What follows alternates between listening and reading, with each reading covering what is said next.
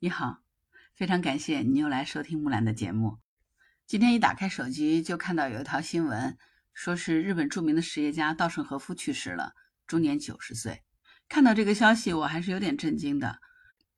因为工作的缘故，我对稻盛和夫还是比较了解的，并不是说木兰认识这个人啊，而是作为一代经营管理之神，稻盛和夫他的经营管理理念，包括他的很多书籍，我都看过。他的阿米巴经营，我也曾经讲过这个课。稻盛和夫是日本的著名的实业家，其实咱们国内有好多企业家对他都是非常推崇的，比如华为的任正非和阿里巴巴的马云，他们这两位都曾经多次和稻盛和夫进行过交流。稻盛和夫在和任正非交流的时候，曾经提到过，说一个企业如果进入到守望的时候，那么便是这家公司衰退的开始了。你只有不断的突破自身，向死而生。才能够避免坐以待毙。你看他这种经营思路是不是就是我们现在看到的华为不断的突破自身，不断的向死而生啊？阿里巴巴就更加不用说了。就实际上阿里巴巴所采用的模式就是经典的阿米巴模式，就是阿米巴经营模式，就是稻盛和夫提出来的，就是说要把整个公司分割成许多被称为阿米巴的小型组织。这个阿米巴就是一种单细胞生物啊。这样每一个小型组织都是一个独立的利润中心，是按照小企业、小商店的方式进行独立经营的。比如说，制造部门的每一道工序其实都可以成为一个阿米巴，销售部门呢也可以按照地区啊或者产品分割成若干个阿米巴。这样的模式呢，会让整个企业的组织更加灵活，效率也会更高。我这样一说，你大概知道了吧？其实稻盛和夫就是一个。著名的实业家，就是号称经营之神，似乎总有点石成金的本事。因为他一手创办的这个京瓷和 KDDI 两家世界五百强公司，在七十八岁的时候呢，他还应邀出山挽救了破产重组的日本航空，只是用了一年的时间就扭亏为盈了，并且呢，还创造了日航历史上的一个最高利润。所以现在你是不是一点都不奇怪，为什么任正非和马云都对他这么推崇吧？其实呢，稻盛和夫他一生都推崇的是王阳明的心学。然后我看他的书，我觉得他是一个特别纯粹的人。他真的是将年轻的时候那些看似痴人说梦的誓言都变成了现实。他真的是一个践行者。你是不是很想知道稻盛和夫到底是怎么样的一个人呢？那我今天就跟你说说他的故事吧，好吗？稻盛和夫是一九三二年出生在日本的鹿儿岛。那个年代肯定是一个动荡不安的年代嘛。读小学的时候呢，他得上了肺结核，整天和疾病做斗争，结果呢，考了两次初中都没考上。上高中的时候，家中所有的房屋和产业都在战争中被摧毁了，成为一堆废墟。他考大学的时候呢，又再次失利，没有考上他的第一志愿。他本来是想学医的，但是没有考上。当时家里的条件非常差，全家都紧衣缩食的。他请求母亲拿出积蓄，能够让他读大学。在大学的时候呢，他也挺认真在学习的。但是大学毕业的时候呢，因为经济太萧条了，所以毕业即失业。他觉得其实命运好像一直在捉弄他，甚至于说还想过，索性要么加入黑社会算了。而且他还真的去实地考察过。当然，最终他也没有加入黑社会啊，否则也就不会有后面的经营之神了。后来还是在一位大学老师的帮助下。把他介绍进了京都的一家生产绝缘陶瓷瓶的工厂工作。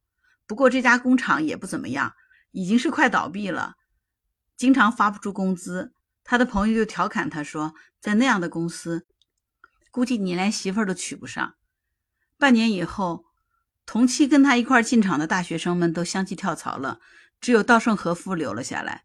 他觉得，他如果在这样的环境里都干不出样来，他到别的环境也干不出什么事儿来。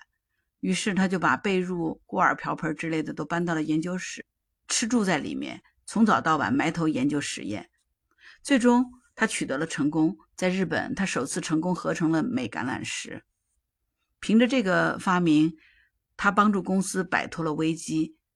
因为这个，他在公司取得了很高的威信，但是公司的管理者也开始排挤他。于是，一九五九年，二十七岁的稻盛和夫带着八名同事一起辞职了。他们创办了自己的企业，就是京瓷公司。当时这些二十多岁的年轻人一起发誓说，他们要团结一致，成就一番利国利民的事业，并以此血印为证。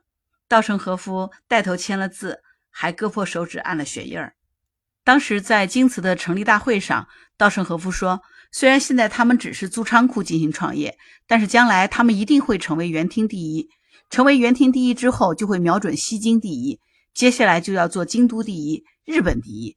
当他们成了日本第一以后，他们一定要做世界第一。”这些誓言在当时看来简直是痴人说梦，但是最后它却变成了现实。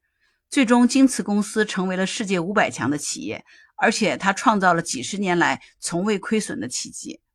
你是不是觉得稻盛和夫的这个故事很励志、很神奇？不，神奇的事情在后面呢。一九六一年的时候呢，京瓷遭遇到了他们成立之后的第一次危机。当时，京瓷的年轻员工要求稻盛和夫要给他们生活保障，并且要定期加薪，否则他们就一起辞职。经过一番艰难的交涉以后，这个纠纷终于化解了。这件事呢，让稻盛和夫认识到，这个企业不仅仅是他个人的逐梦舞台，也是员工和他们的家人们的生活保障。因此，稻盛和夫从此就开始确定了京瓷的经营理念，那就是要追求全体员工物质和精神两方面的幸福，为人类和社会的进步与发展做出贡献。这个事儿对于稻盛和夫和京瓷来说都是非常重要的一个里程碑式的事件。到了1964年，京瓷的员工规模已经到了150个人。尽管公司的运作是非常良好的，不过呢，稻盛和夫却感觉到有一丝丝隐忧，因为他担心京瓷是作为依靠着满腔热情迅速成长起来的企业，但是会不会很快就失去开拓者的热诚呢？沦为一家没有斗志的公司呢？随着企业的壮大，如何要避免大企业病，这是他必须要解决的一个问题。稻盛和夫曾经在他的书里举到过一个例子，他说，十到二十个人组成的大家庭，往往会产生强大的一体感。比如说，负责营销的人飞奔回来说接到订单啦，然后这种喜悦的情绪就会传染给每一个人。深夜加班的时候呢，有人就会买来乌冬面，一句吃面喽，整个工厂都会很沸腾。如果带着家人一般的情怀来经营公司，那么员工就会变得很幸福。稻盛和夫因此而思考出了一种管理模式：只要回到创业之初的状态就行了，让大家再次成为经营者。基于这种理念，他将整个公司按照工序、产品类别分成了若干个小组，下放了权力，让他们每个小组都像小公司一样的经营，并且采取独立核算的方式来进行管理。这些小集团呢，也会随着环境的变化而自我更新。这种组织方式就是著名的阿米巴模式。什么是阿米巴呢？阿米巴就是一种单细胞生物。啊，稻盛和夫认为，像这样的阿米巴，就是说每一个员工都明确知道自己的阿米巴目标，并且为了实现这个目标会各尽其职。这种模式的好处是显而易见的，因为第一。它的规模很小，所以它灵活多变，会大大的提高整个经营运作的效率。同时呢，让每一个人都清晰的知道目标，会发挥每一个人的作用。每个员工也都会产生巨大的成就感。当然，这种模式也有它的弊端，因为是实行彻底的独立核算嘛，所以各个阿米巴有可能会拼命提高自身的利益，难免就会自私自利。所以，稻盛和夫后来在整个公司就开始倡导他的利他主义，也就是说，员工如果获得突出的业绩了呢，不提供奖金，只会得到名誉和荣耀。你觉得这种管理模式是不是挺理想主义的？但神奇的是，稻盛和夫用现实证明，它真的是非常实用。如今，京瓷公司仅日本国内的员工就已经超过了一万三千名了，阿米巴的数目也已经超过三千个。但是呢，京瓷公司自成立到现在，不仅是成功的迈入了世界五百强，而且从来没有亏损过，这就是神奇的阿米巴组织，也就是咱们前面讲过的阿里巴巴，他们就采用的是这种模式。当然，今天阿里巴巴的成就，我们也都看得到了，对吧？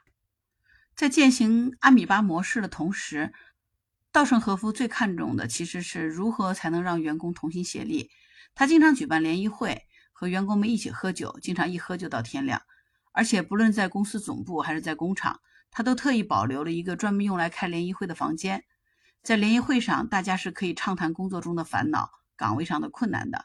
稻盛和夫认为这是加强阿米巴凝聚力的一个重要手段，其实就是沟通产生共识嘛，对不对？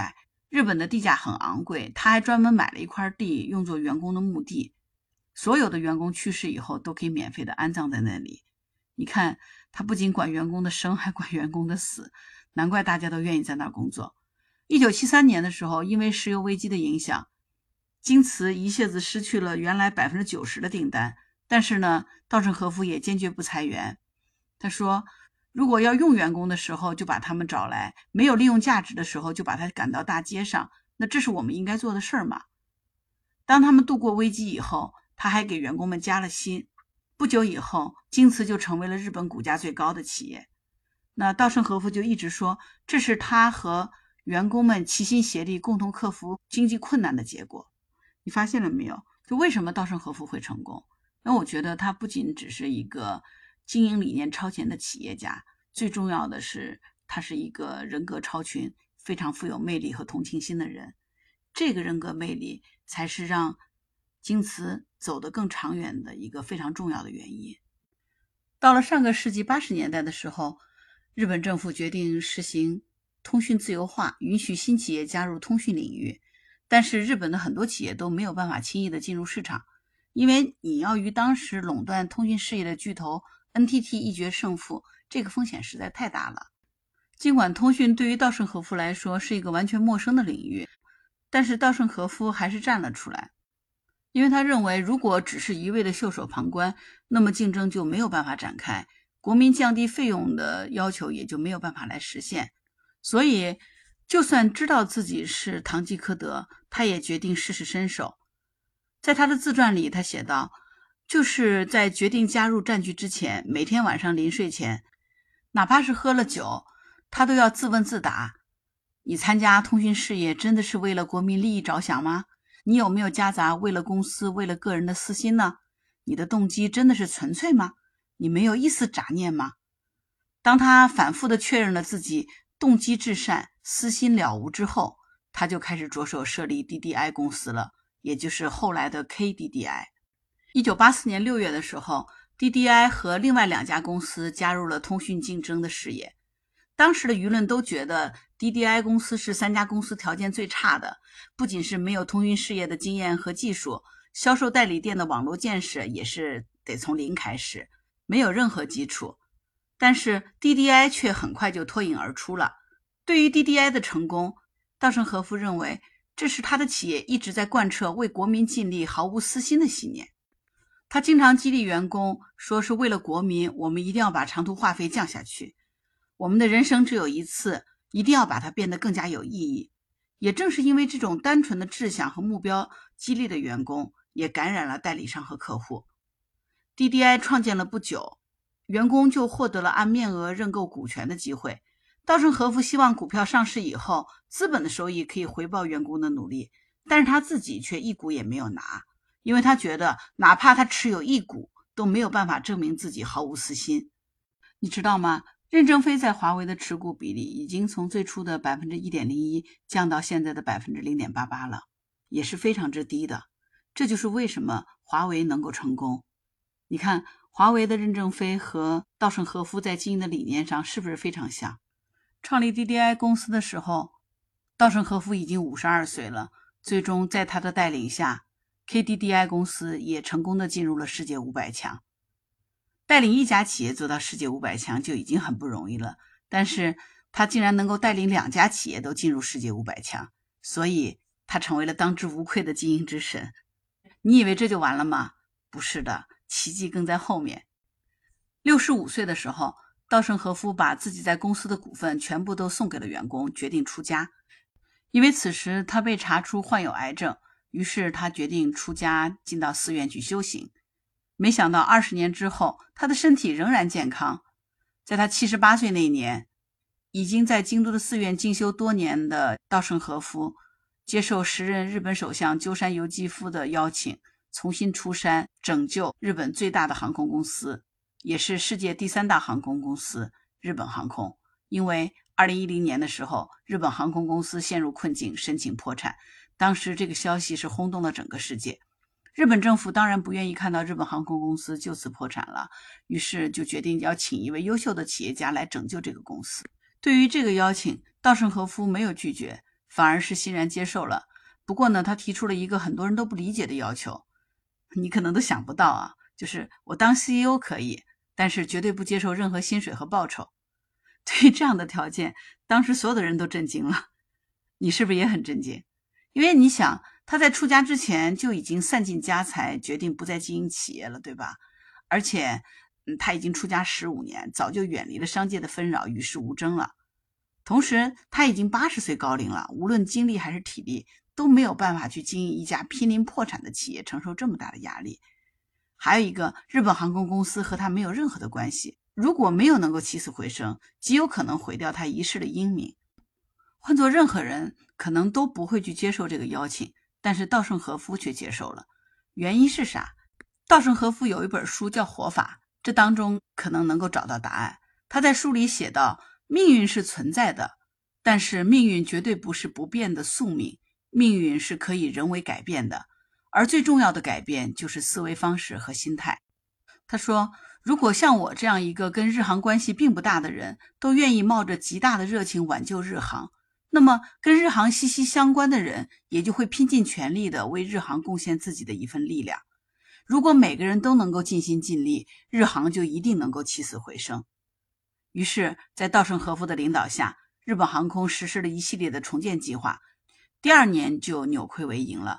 二零一二年九月，日本航空公司在破产了两年零七个月以后，重新又宣布上市了。仅仅过了四百二十四天，稻盛和夫就让日航重新登上了行业第一名，并且盈利突破了一个亿。日本航空公司为什么能够获得新生？稻盛和夫的答案只有四个字：毫无私心。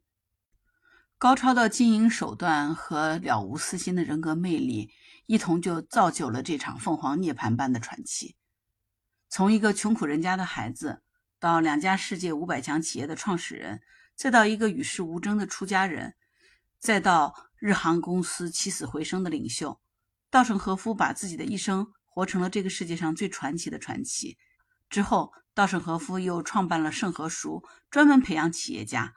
在他的指导下，有一百多个企业成功上市，有一万四千多名企业家成为了行业的领袖。这就是稻盛和夫的故事。这个老人是不是值得我们尊重和钦佩？如今，书写这么多传奇故事的稻盛和夫，在九十岁的年纪告别了这个世界。让我们永远都记住他。记住这个值得尊敬的老人。好啦，今天关于稻盛和夫的故事就讲到这里。我是木兰，谢谢你的收听，谢谢你喜欢我的栏目，请给我的栏目留言好吗？我一定会回复你的。请收藏、订阅、点赞、五星好评并转发好吗？木兰会坚持每日进行更新的，希望你能够继续收听我的节目并支持我。你的支持是我最大的动力。如果你喜欢木兰，还可以到那个人人都能发朋友圈的绿色平台去输入木兰的全拼木木木乐安兰下划线七八九，就可以找到我了。好啦，今天就聊到这里，我是木兰，拜拜。